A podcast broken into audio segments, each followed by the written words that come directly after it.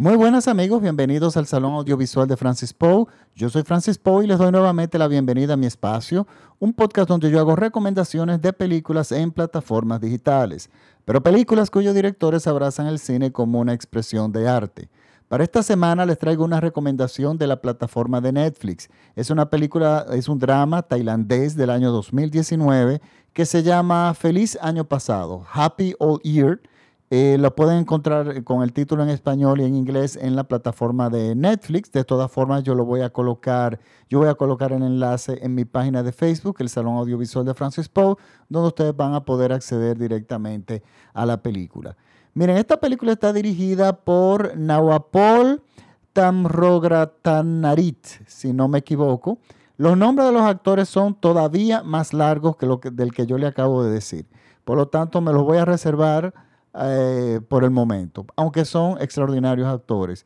Miren, esta película, este director ha tenido, he leído que tiene, ha tenido varias películas, ninguna de ellas, salvo esta, está en plataformas digitales, por lo menos desde, desde las que se pueden ver en República Dominicana. Y les voy a ser sincero, yo no he visto ninguna. Esta es la primera que yo veo de él. Pero déjenme decirles, una de las mejores películas que yo he visto este año y una de las razones por la cual es una de las mejores películas es por la originalidad de su argumento. No recuerdo ninguna película trascendental y ni siquiera olvidable que trate esto como este, este, tema, como lo ha tratado esta película. Y estoy hablando del egoísmo. Y el egoísmo, un egoísmo como bastante trivial, es cómo nosotros nos apegamos a las cosas cosas que no tienen ya ninguna función, que no nos hacen feliz y que tenemos la incapacidad de deshacernos de ellas y no permitimos que nuevas cosas entren en nuestras vidas porque nosotros estamos atados, atados a eso. Y esa es la esencia de esta película. Por lo tanto, es algo interesantísimo, es una película inspiradora, eh, muy emotiva. Y todo empieza con una chica, una protagonista, la protagonista es una chica joven que es profesional, que vive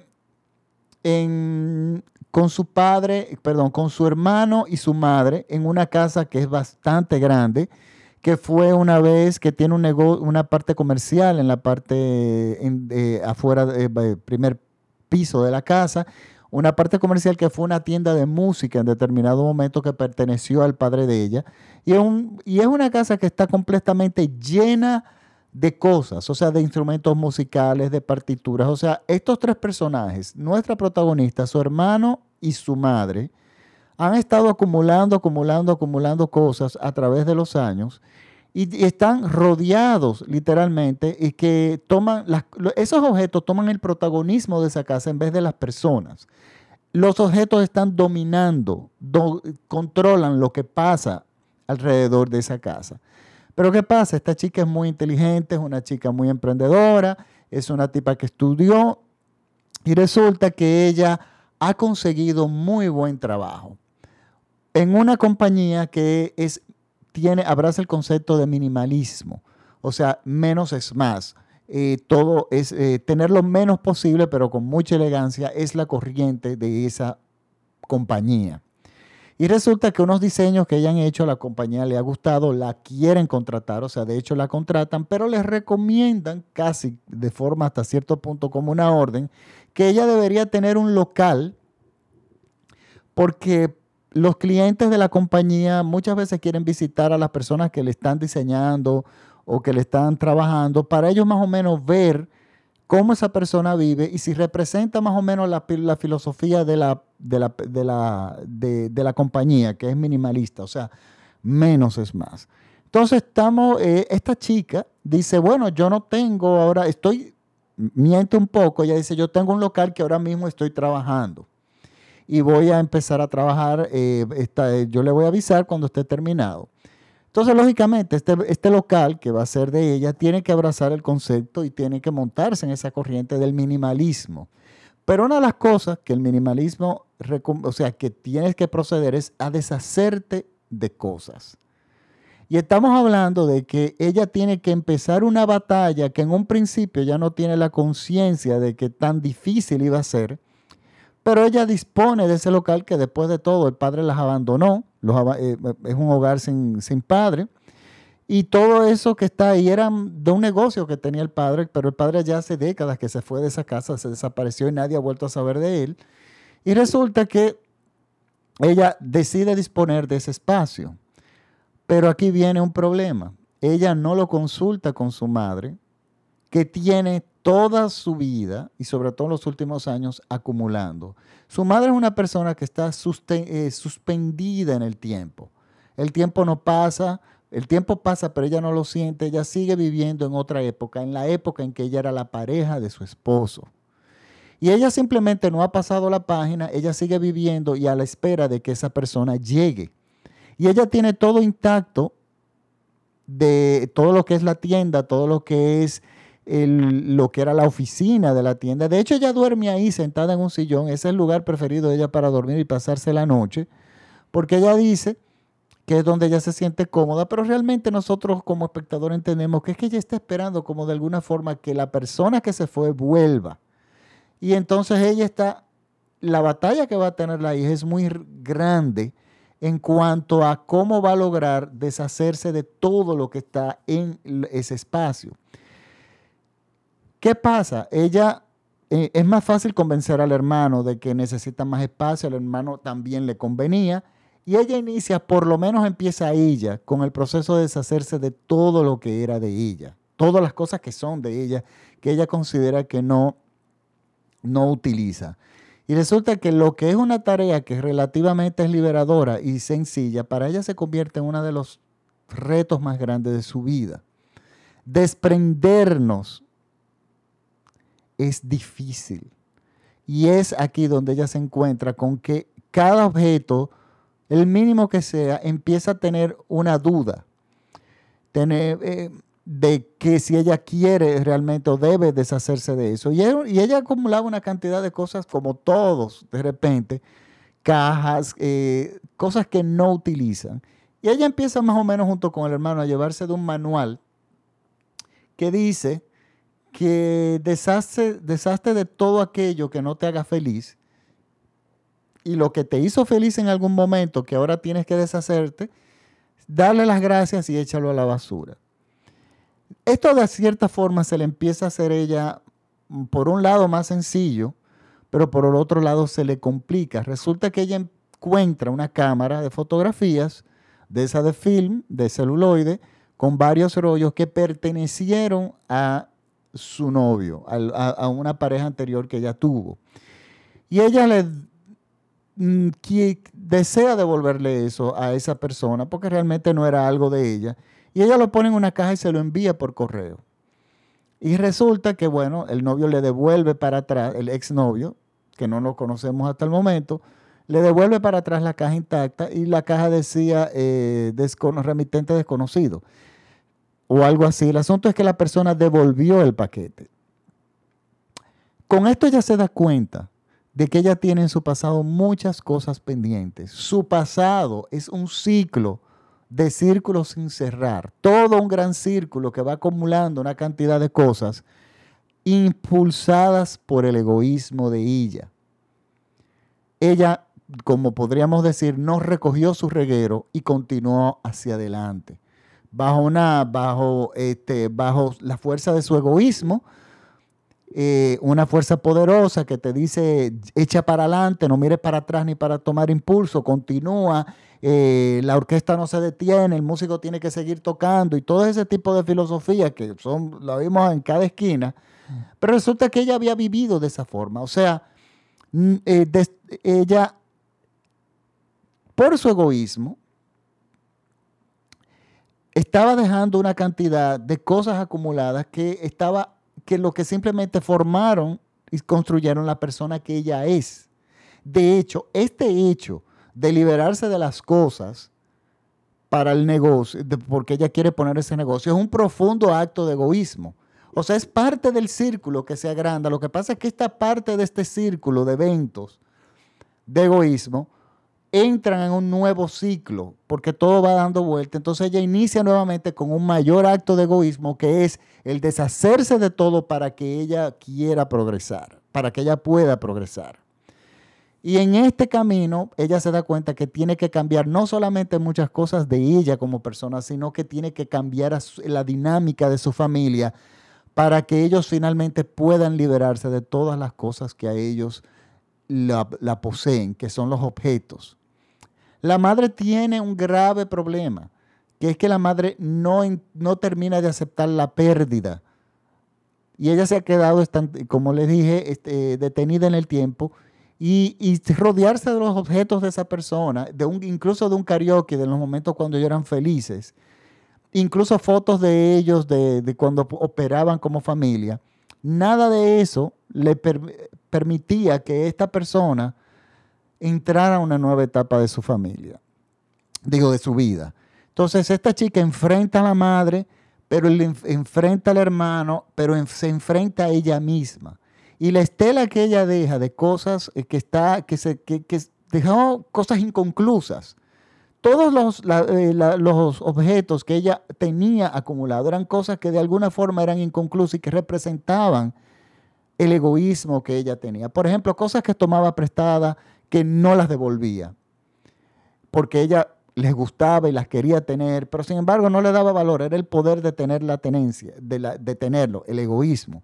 A veces le hacían un encargo de comprar algo eh, eh, cuando ella viajaba a otra ciudad, por ejemplo, un disco de coleccionista, y ella decía que no lo encontraba, pero mentira, lo encontraba, pero se quedaba con él porque para la otra persona tenía un gran valor y por lo tanto, en su egoísmo, ella decía, pero yo me tengo que quedar con esto porque tiene valor, aunque para ella no le sirva absolutamente de nada.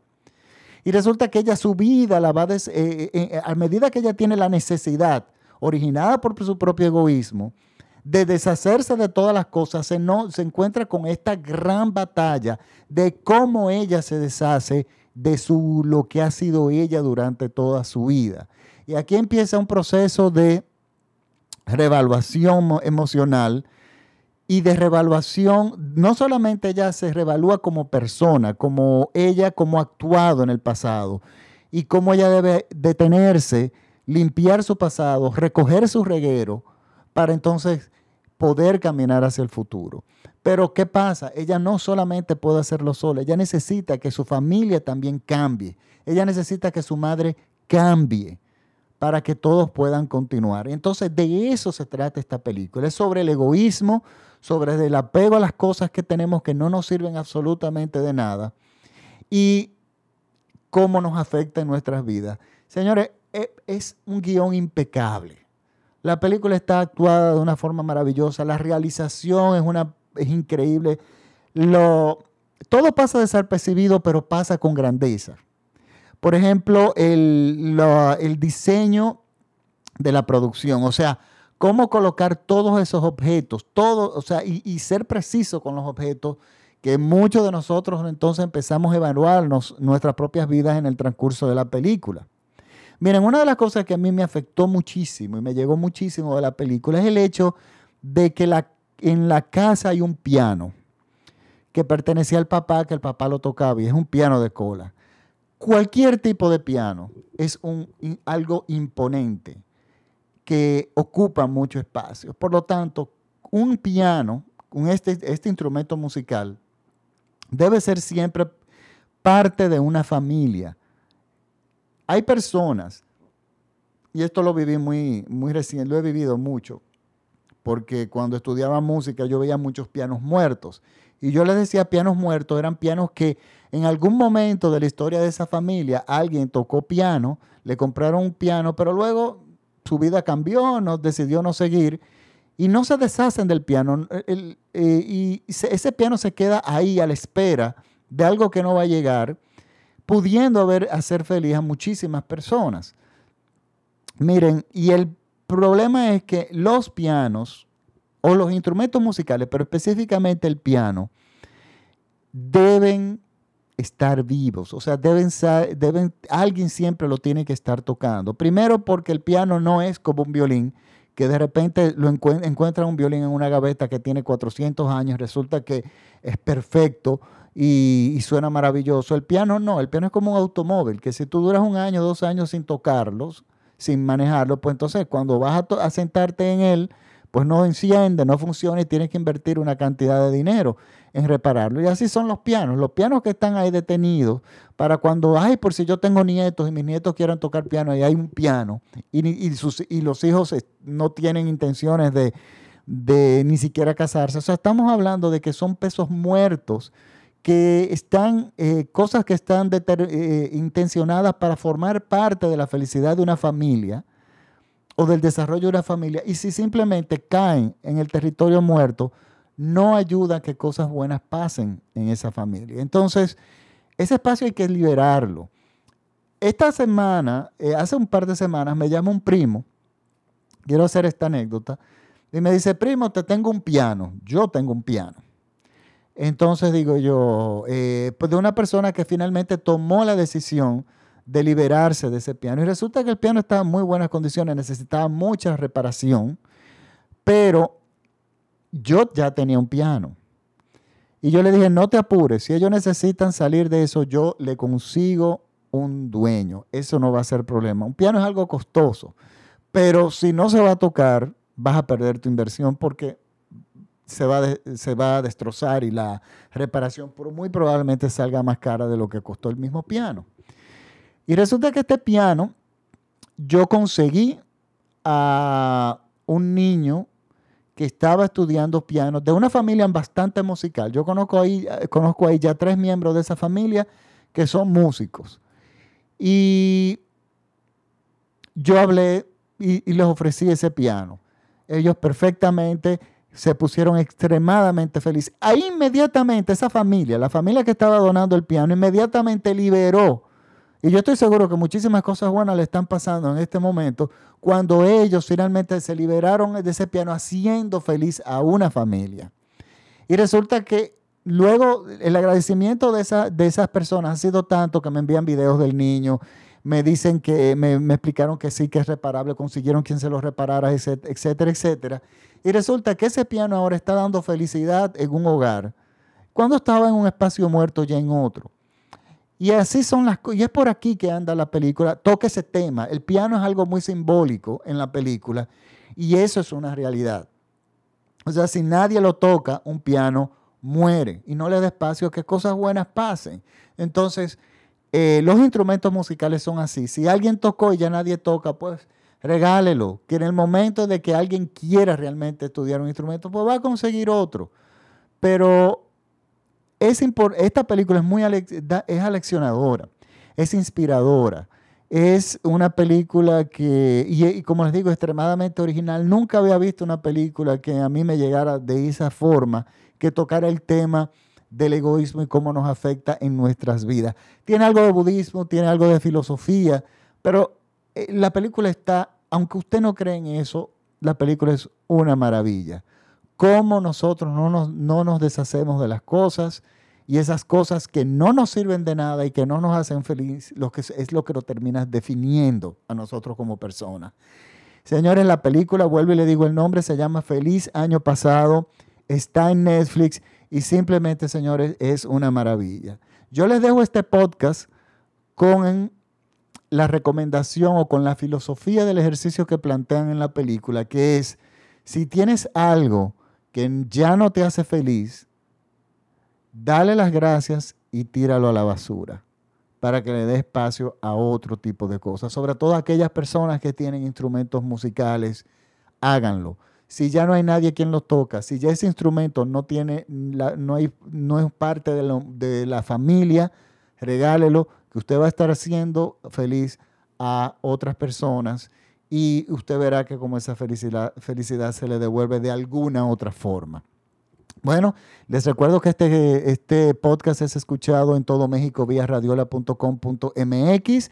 A mis seguidores en México, por favor, me pueden seguir en Instagram como arroba Francis porque no solamente en Instagram yo recomiendo eh, la película, por supuesto, de mi podcast, sino muchas otras películas que están pero que yo de repente no la considero que, no, o no puedo hacerles un podcast por la cantidad de películas que son, pero ahí son películas que yo realmente recomiendo. Al igual me pueden seguir en mi página de Facebook, el Salón Audiovisual de Francis Poe. Bueno, ahora sí me despido. Muchísimas gracias por la sintonía. Un saludo a mis seguidores en Richmond, en Virginia, que son numerosos. Muchísimas gracias en Estados Unidos. Y en España también y últimamente en Turquía. No sé, parece que hay personas en Turquía que les gusta mi podcast y bueno, yo muy agradecido. Por favor, compártanlo si les gusta con sus amistades y en sus redes sociales y nos vemos la próxima semana por aquí mismo en el salón, en el salón audiovisual de Francis Poe. Chao.